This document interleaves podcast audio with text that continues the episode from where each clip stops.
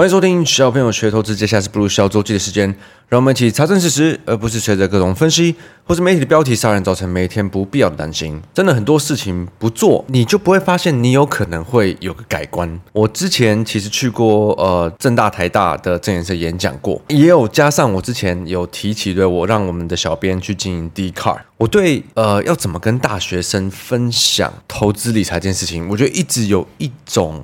抵触吧，因为我们小朋友学投资的内容实际是很很多很实际的，就你实际上你在投资的时候，你在操作的时候，你会遇到什么问题，然后不管是商业上、职场上，这种可能都离大学生还有一段距离。那大学生学的是理论嘛，再加上现在 Z 世代的想法，可能又不是我们这种比较中年的可以理解的，所以常常我觉得在跟他们沟通的时候会。找不到一个着力点吧，就像是之前小编在 D 卡被呛爆嘛。我之前去呃上一次去台大的时候，跟他们演讲的感觉，你也很难得到那种互动感。虽然在 Q&A 的时候，问题都会莫名的变得很多，可是你问他们什么问题呀、请他们举手，怎么就是没有人理你？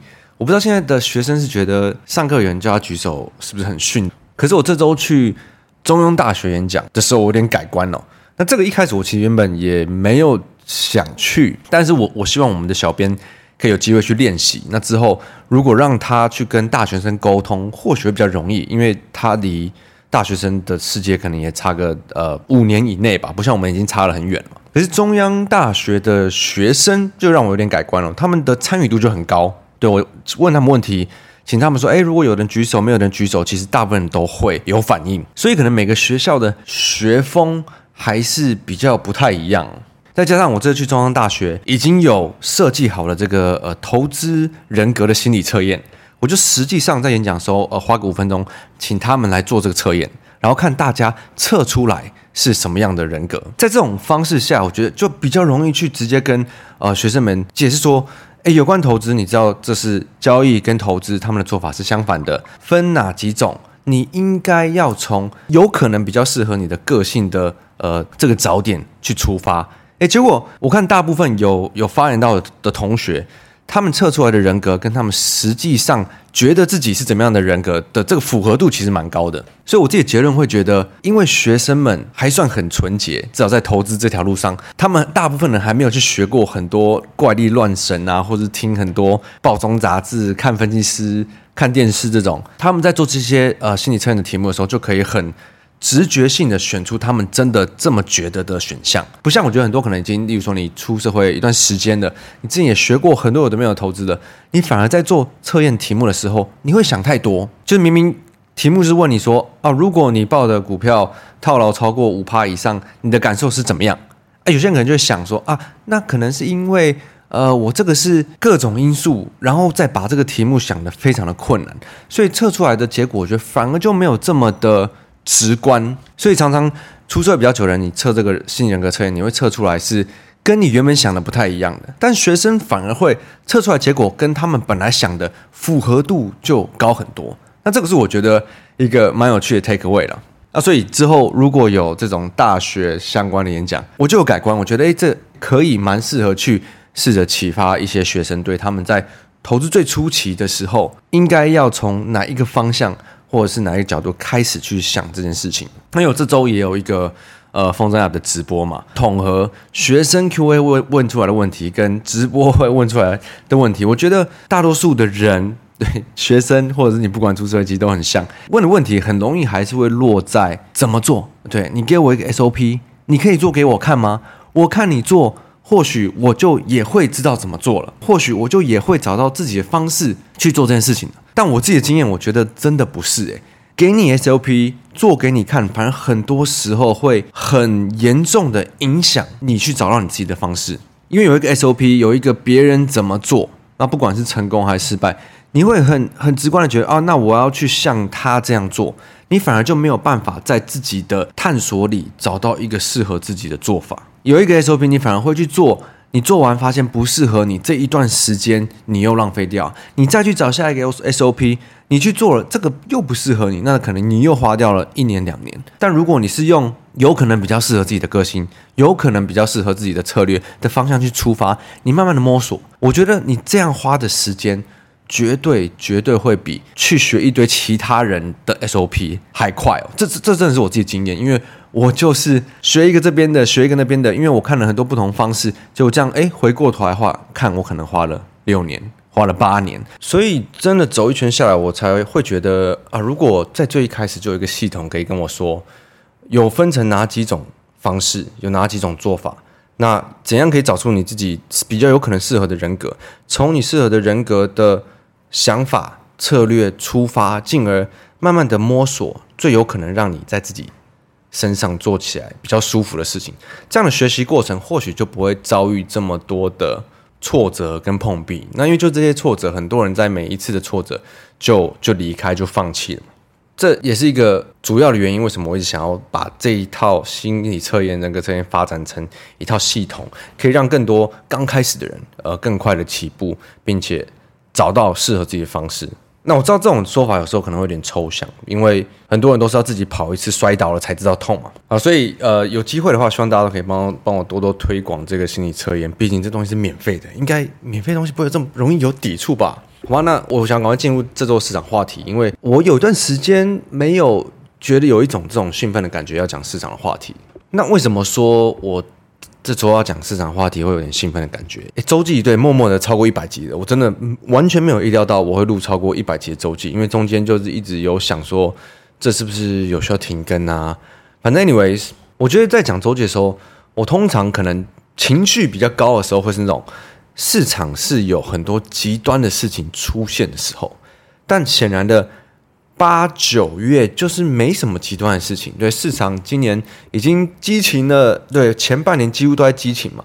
那八月开始呃没什么特别的事情啊，市场的今年有点在流出，又是在整理。所以我如果回顾我八九月的周记，应该大大部分的时间都是那种。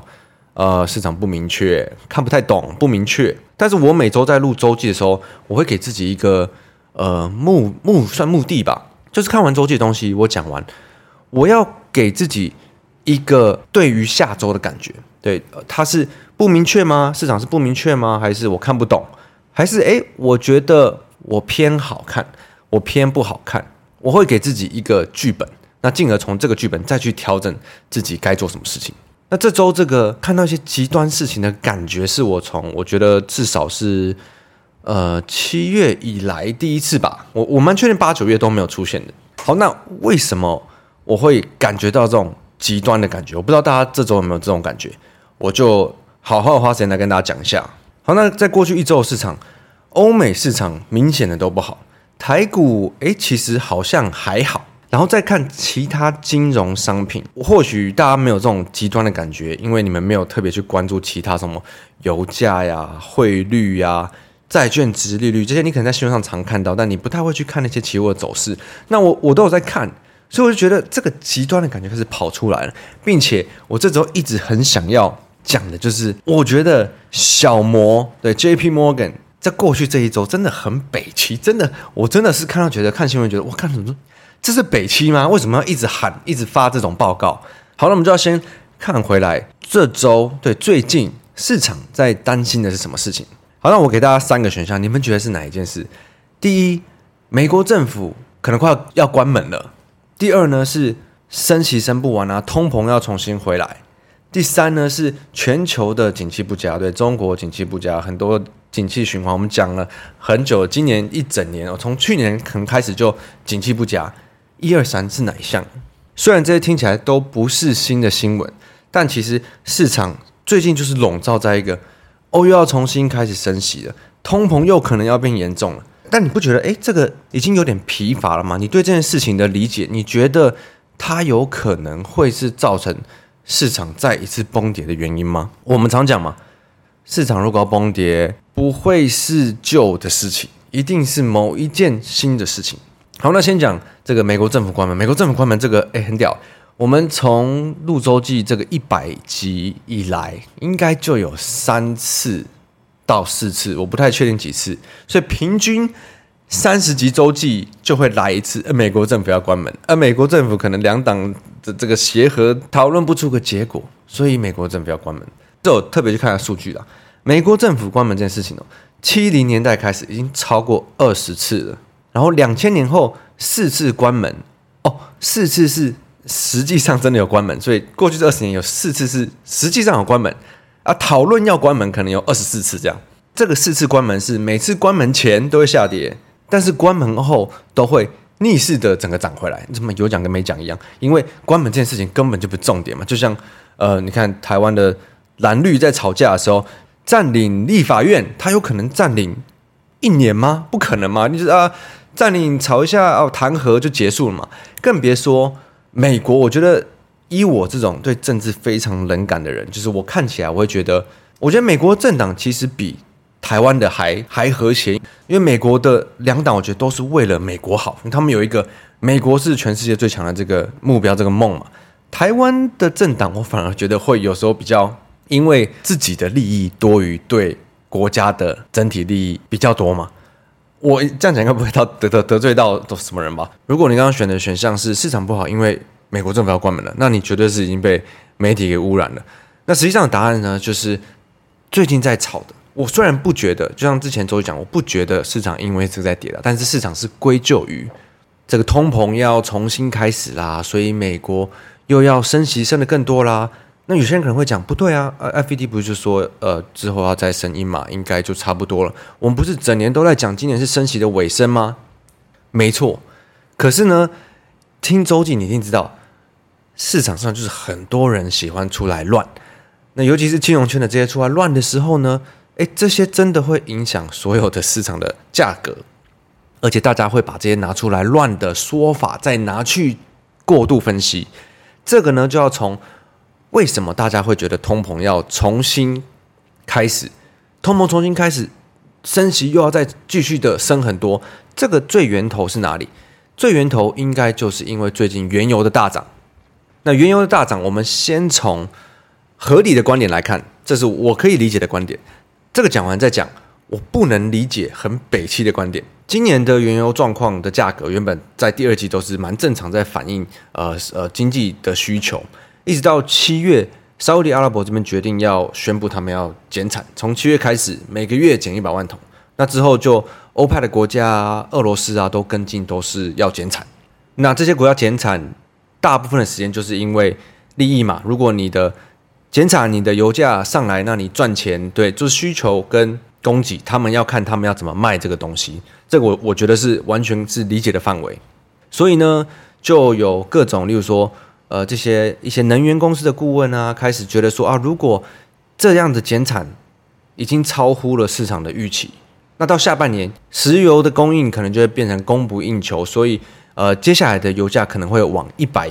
一百块靠近，所以你看，我们从七月到现在九月底，原油从七十块一路涨到九十几块嘛。再加上这些国际的大的机构，IMF 啊、EIA 都说出了哦，因为现在中国在开始宣布一系列的振兴政策啊，然后美国的第二季 GDP 也没有想象中的弱，并没有什么硬着陆，所以经济的活动还是热络的，所以需求看起来并没有大家预期这么差，但是供给下降了。所以很多这些大机构都觉得啊，原油在下半年可能进入明年会供不应求，所以他们都喊到大概一百块左右。那现在油价大概九十几嘛，我觉得这些都是可以接受的范围内。但是我之后突然看到一个新闻，就是 JP Morgan 小摩喊出了油价目标价一百五十块。我看到当时我觉得啊，有事吗？我知道现在的状况是往诶可能会供不应求，可能会往。往上涨的这个状况，可是你突然喊出个一百五十块，你是想吓谁？我第一个反应是这样，因为我马上就想到，呃，去年乌俄战争开打的时候，油价最高最高，我记得是到一百三十九，我记得很清楚。然后大部分的时间是在一百二十左右波动，那已经是最高点了。所以你突然喊出一个比乌俄战争打的时候还高出很多的目标价，我就觉得，这是来乱的吧？那就像周记开头一样，金融圈跟媒体你吓不倒我的。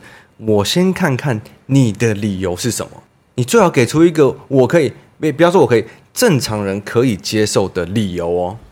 然后我就去 Google 一下小摩看油价，我想要找理由，结果就马上看到一篇标题：二零三零年前还有多次能源危机，小摩将油价调升至一百五十美元。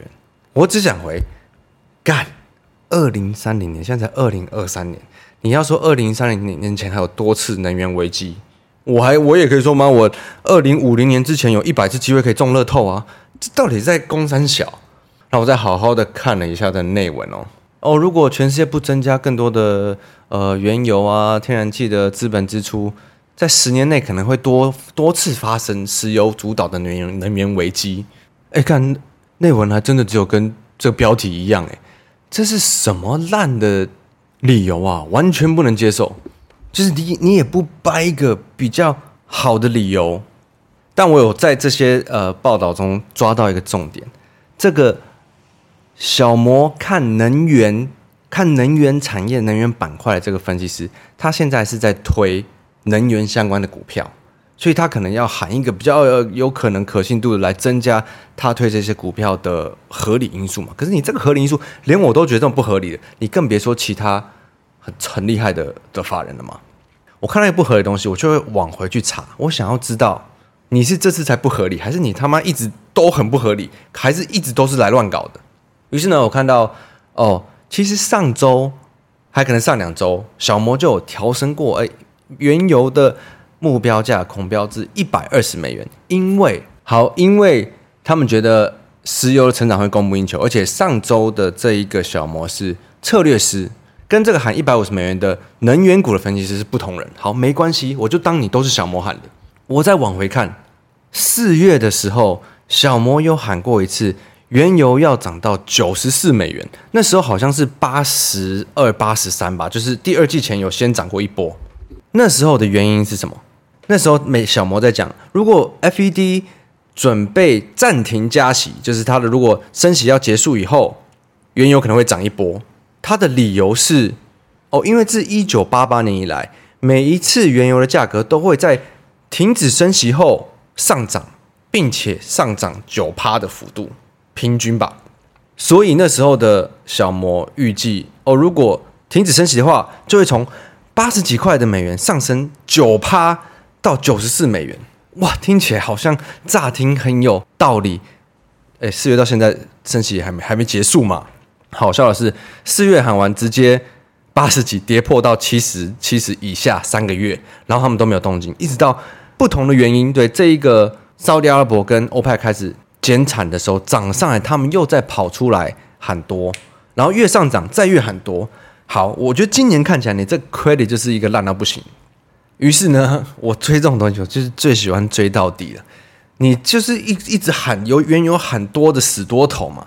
那我来看看你去年怎么喊的，因为去年有乌俄战争嘛，乌俄战争的时候，我看看你怎么乱喊的。我我不记得我那时候有没有讲到这件事情，但我现在有点不记得，因为毕竟这种事情一天每天到晚都超多东西，超多人在那边乱喊，根本也很难去记得。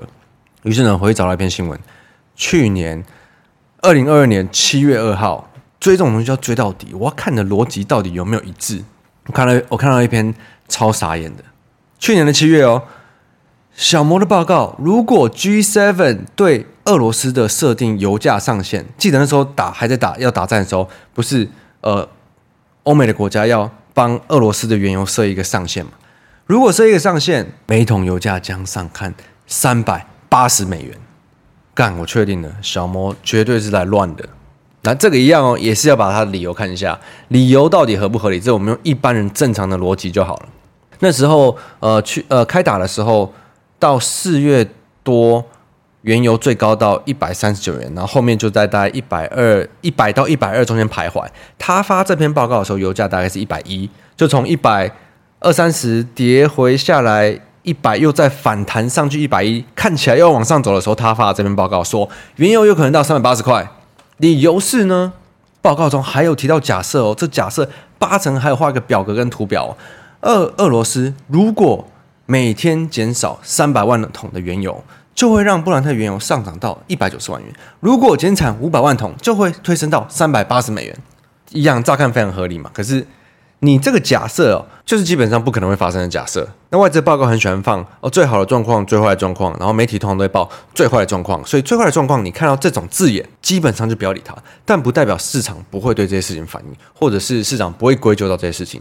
但这礼拜我不是因为只看到原油就这么觉得小摩很北齐，我其实最先看到的是小摩 CEO 这周有发生，他说他觉得鲍威尔为了对抗通膨，最糟的情况，FED 会升息到七趴，七趴什么状况呢？就是现在大概五趴多左右，你要再升起一个八到十码。但是小摩他毕竟他们是券商嘛，券商是造势的，他们没有任何的参与在决策，FED 才是，所以你应该要听 FED 怎么讲。然后你看最坏的情况，最坏的情况这个字眼就是不要理他嘛。但是呢，可怕的就是这个东西会渲染，所以小摩的 CEO 说调升至七趴，世界准备好了吗？然后就有其他的研究来研究分析哦，如果七趴的话，哇，这对经济来说会比三趴到五趴更痛苦。这个 CEO 戴蒙说的利率七趴的说法，跟 FED 的官员完全成为鲜明的对比耶。你到底要相信谁？啊，北七当然相信 FED 啊。你相信小摩干嘛？小摩是推销员呢。大家在生活中都很不喜欢被推销啊，你都会很有这种自保能力，觉得啊有人在推销我，我我我我不要，我不想要相信。可在金融圈里，这种看似很专业的推销员，你都会觉得哇，好好专业，我应该要相信，是不是很不合理呢？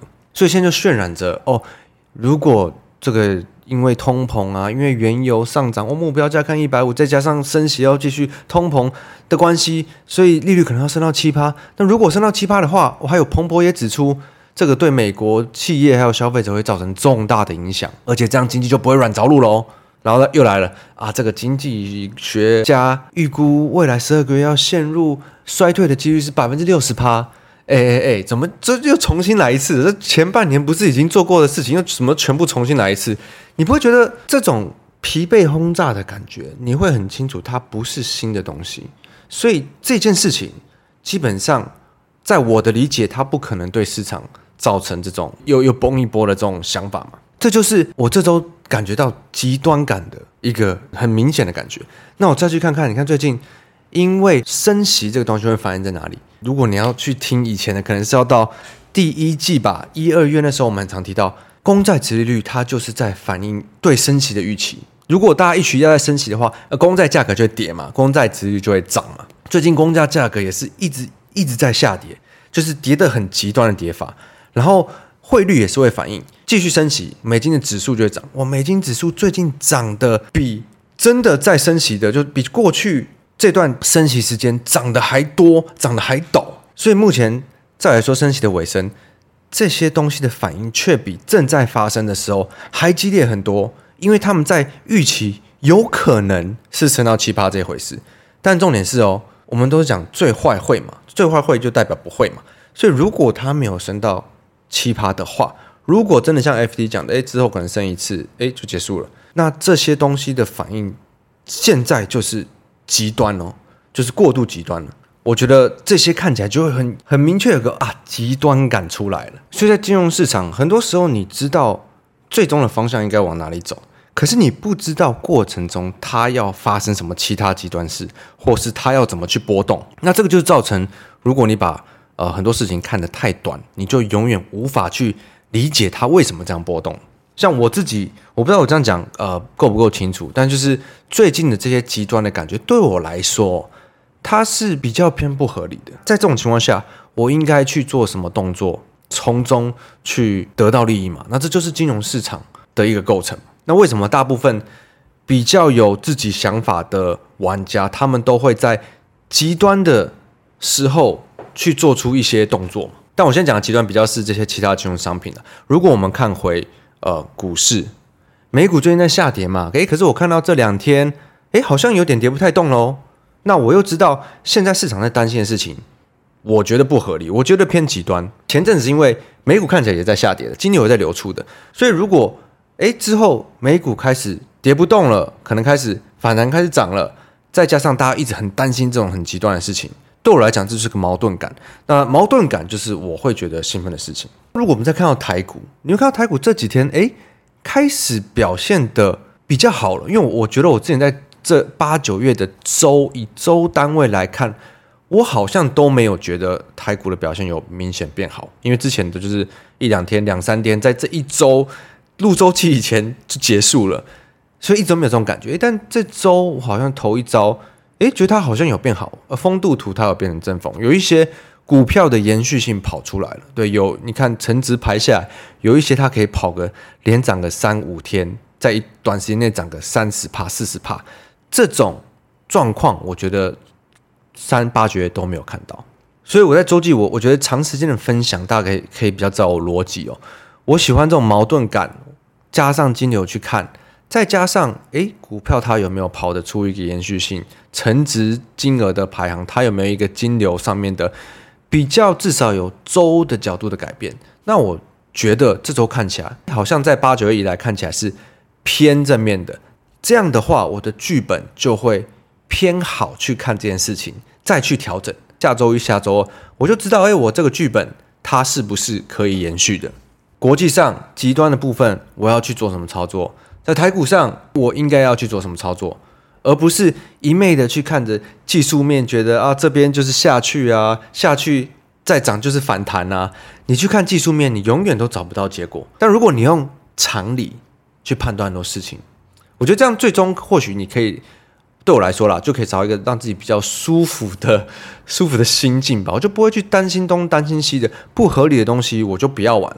有疑虑的东西我也不要玩。诶，我觉得好像可以尝试一下哦，我可以来试试看。诶，我觉得很不错哦，我可以变得更积极。我觉得这样想事情或许会容易很多。那这个是我自从离开金融圈以后，可以用自己的自己的 pace 去做事情，我就不需要被逼着每天去。分析去研究所有正在发生的事情，因为你每天去研究，然后你要推销事情，你要推销自己的东西，就会像小摩那样，外人看起来，像我看会觉得北七吗？你就是想推能源股嘛，所以你把能源我原油讲的呃很高，然后通膨讲的很严重啊，你就是为了推能源板块的股票嘛。我我的理解就会是这样子。好，我真的有一段时间周记至少两个月讲的没有那么激动了。那最后我再回一个呃五星评论好了，这个是。放小韭菜 Cathy 许愿不如小周记永远继续。呃，布鲁除了整理每周新闻之外，还跟大家分享自己的人生哲学。听布鲁分享去演唱会的心得，绝对被鼓舞到了。真心喜欢小说剧这个温暖温暖的单元。好，很高兴我有鼓舞到人哦，因为我自己看那个 Pep Talk，我也觉得我也我也是很需要被鼓舞的人。我也理解到为什么这些公众人物，虽然我我们不算公众人物了，我们就是呃分享的人嘛，大部分你还是要去宣传。去分享这个正能量，这个才是世界上更需要的，而不是各种在网络上常看到负面情绪啊。社群上，我觉得其实这些都是偏多。那你需要有人去跟大家推广，对，像 Postman 说的，Spread more love，跟给大家更多信心。你应该，你值得更好的，你去做所有事情，你只要去做，你就会有机会成功。不要让任何人跟你说你做不到，好吗？再加上周记。